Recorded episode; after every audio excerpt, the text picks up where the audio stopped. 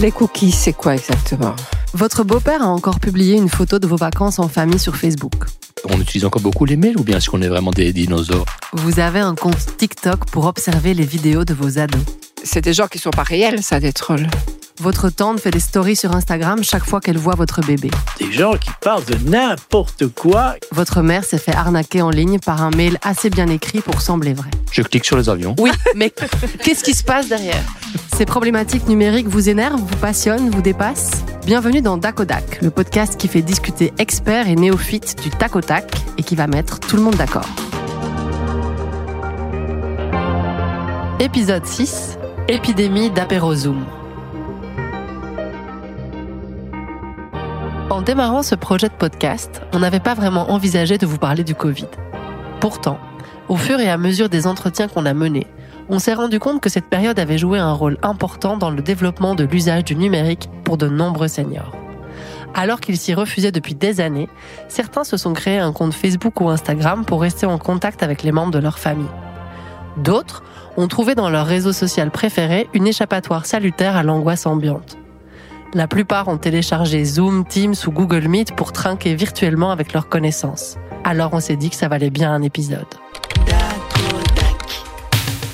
Pendant le confinement, je me suis dit, honnêtement, mais qu'est-ce que j'aurais fait s'il n'y avait pas eu Facebook? J'aurais été complètement isolée. Les réseaux sociaux comme palliatif à un isolement forcé. Marianne pose bien le décor de cette période qu'on a rapidement tenté d'oublier. Friande de Facebook depuis longtemps, Marianne avait investi la plateforme bien avant qu'un virus ne nous fasse découvrir le concept de confinement.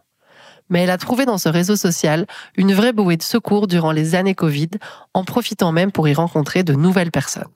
Pendant le Covid, euh, moi, je suis beaucoup restée sur les réseaux sociaux parce que j'ai vu qu'il y avait plein de gens qui créaient des choses, des amitiés, des, des soutiens l'un à l'autre parce qu'on entendait, moi, mon papa est en train de décéder, etc., etc. Les boulangers qui avaient peur d'aller travailler, les gens qui devaient travailler dans les grands magasins et tout. Et il y a des amitiés, vraiment des amitiés qui se sont créées. Moi, c'était à un tel point que j'ai quand même, je suis partie jusqu'en France sans rencontrer certains après le, après le Covid. Et ce sont des gens euh, avec qui je discute encore aujourd'hui. Véronique Guissen de l'EPN de Saint-Gilles a, elle, remarqué un impact du Covid sur l'intérêt de son public pour les questions de données personnelles et de vie privée. La chose de la vie privée, ce qui est drôle, c'est que c'est venu après le Covid. Donc la question se posait pas avant, alors qu'on le disait, on en parlait on parlait de, de, faites attention à ce que vous utilisez, quelles sont les applications, attention aux traceurs sur euh, les, smartphones. Donc on en parlait déjà, mais après le Covid, c'est devenu vraiment un, sujet très très très prégnant. Et euh, nous, on suit les sujets, hein. on fait des modules en fonction de ce qui tombe. Donc euh, voilà. Et Loria Vigorou-Zugasti, maître de conférences en sciences de l'information et de la communication à l'Université de Grenoble, a elle remarqué à quel point ce moment très particulier a fait basculer certains seniors réfractaires vers un usage quasi quotidien de plateformes qu'ils abhorraient autrefois même ceux qui étaient hyper rigides à l'époque en disant qu'ils n'utiliseraient jamais WhatsApp à cause des données personnelles, que les réseaux sociaux c'était pour les jeunes décérébrés, etc. En fait, ils s'y sont tous mis euh, avec euh, des vidéos parfois quotidiennes, mais au moins plusieurs fois par semaine avec des amis, euh, leurs enfants, euh, etc. Parce qu'en fait, la, la dimension juste orale, elle est elle est suffisante au, quotidien ou euh, voilà pour des choses pas très importantes. Mais là, en fait, il y avait une réelle valeur qui était donnée euh, à l'appel en visio. C'était pas juste un échange d'informations, c'était pas juste euh, poser une question, mais c'était vraiment en fait un moment de partage qui était important pour pour les aînés et pour les familles aussi. Et en fait, le fait de se voir, ça concrétisait un peu plus ce, ce phénomène de d'essayer de reproduire la réalité. Là où euh, juste avoir un appel, on a juste la voix, et du coup ça faisait pas exactement le même effet, et surtout la, la valeur sentimentale, sociale qui était donnée était pas du tout la même. Donc la visio en fait, elle était devenue euh, assez euh, indispensable. Et pour certaines des personnes qui m'ont répondu, il y avait aussi la question de se rassurer. Brigitte se souvient bien de ces fameux apéros virtuels pour garder le lien avec les copains, dont certains perdurent encore aujourd'hui. On a découvert les, les apéros vidéo. C'est-à-dire que les amis qu'on voyait pas, euh, on faisait des, des apéros alors euh, via, je sais plus comment ça s'appelait, Zoom. Euh, et on a gardé des, des Google Duo avec des, des, amis qui habitent en France. Ça, c'est avec le Covid qu'on a instauré ça. Et, et, on avait des cours aussi sur Zoom. Bon, ça, c'était moins gai, évidemment. Mais on a gardé ces apéros euh, vidéo. Donc maintenant même, tu, tu, tu Oui. veux, tu veux dire que c'est une On tradition qui perdure au-delà du Covid, de- avec des gens qui sont, qui sont loin. qui sont loin.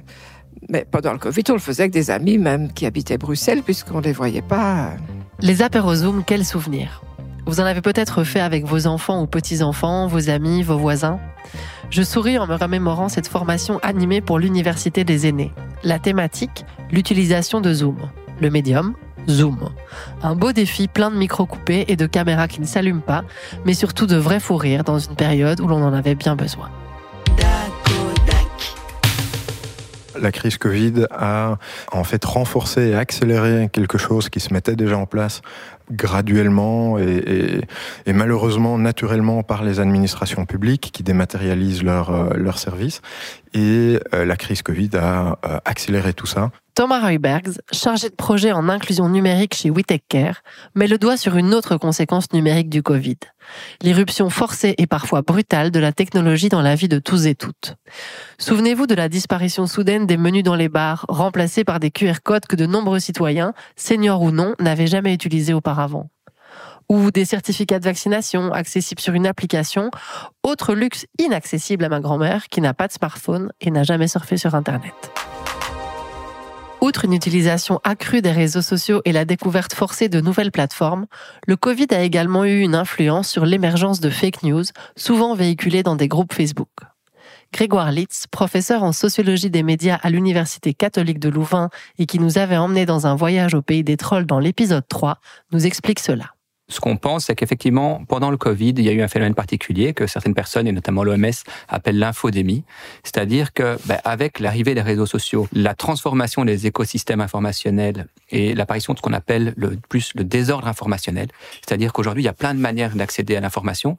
Et ce qui est nouveau aujourd'hui aussi, c'est que l'information, maintenant, elle nous arrive directement. Alors qu'il y a 15 ans encore, si on voulait s'informer, c'était une démarche a priori active. On va aller lire le journal, écouter la radio, regarder la télé. Maintenant, de plus en plus souvent, l'information nous parvient via les algorithmes dans les flux de nos réseaux sociaux. Et ça, ça change fort la donne. Dans une époque de recherche accrue d'informations sur des plateformes qui donnent voix égale aux experts et aux utilisateurs lambda, on a donc vu fleurir les fables numériques. Une situation que Thomas Heubergs de WeTech Care juge déplorable. Et on le voit à chaque fois qu'il y a un, sujet euh, d'actualité, tout d'un coup tout le monde se découvre, euh, euh, tout le monde devient virologue. Et oui, mais j'ai lu un article euh, oui, mais voilà, j'ai mon voisin, un médecin, m'a dit que dès qu'il y a un conflit quelque part dans le monde, tout le monde est, expert géopolitique. La réalité est toujours beaucoup plus nuancée et laissons la parole aux experts. Mais au-delà des conséquences négatives que le Covid a pu avoir aussi sur nos existences numériques, Brigitte a remarqué qu'une certaine solidarité s'est développée sur les réseaux sociaux suite à cette période. Moi, j'étais par exemple pour Facebook positivement étonnée par une certaine solidarité qui peut se faire via Facebook. Tu penses au groupe de quartier, par exemple? Oui, c'est ça, parce qu'il y a une plateforme de quartier. Souvent, les, les gens, et je l'ai déjà fait aussi, demandent un, un coup de main, un conseil. Et il y a beaucoup de réponses positives. Et moi, j'ai déjà eu vraiment deux expériences très, très chouettes. Il y a aussi les gens qui trouvent une carte de banque, une carte de tram dans la rue et qui postent ça sur la plateforme de quartier en disant voilà ce que j'ai trouvé.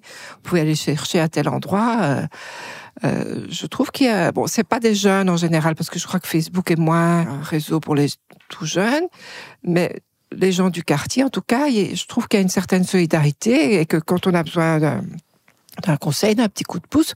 Ben, avant, on ne savait pas aller sonner à toutes les portes. On dit que maintenant, c'est facile. On poste sur Facebook, j'ai, j'ai besoin d'aide. euh, comment est-ce que je fais pour telle chose? Et il y a des gens très gentiment qui proposent euh, même parfois du bénévolat, quoi. Un propos optimiste qui rejoint l'enthousiasme de Marianne en début d'épisode. Certes, nous avons été pour certains contraints et forcés d'adopter des plateformes ou des comportements numériques dans un moment où la vie physique était suspendue. Mais des rencontres se sont faites sur Facebook, des amitiés se sont renouées via Zoom, et le QR code a sans aucun doute gagné ses lettres de noblesse grâce au Covid. Et je mets bien sûr des guillemets autour du mot grâce, ce qui n'est pas très radiophonique, je vous l'accorde. Merci d'avoir prêté l'oreille au sixième épisode de Dakodak. Si vous l'écoutez le jour de sa sortie ou presque, nous vous invitons volontiers à la soirée du 21 novembre 2023 au Centre culturel de Forêt pour débattre ensemble de toutes ces thématiques et bien sûr trinquer lors d'un vrai apéro sans caméra allumée. Un dernier épisode reprenant les échanges qui se seront tenus lors de cette soirée de clôture sera diffusé dans la foulée.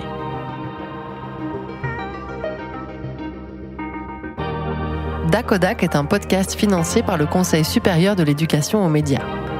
Production et univers visuel Lisa Dessin prise de son et mixage David Enrard, musique originale Thomas Vaquier, photographie Émilie Danel, rédaction Solange de Mesmaquer.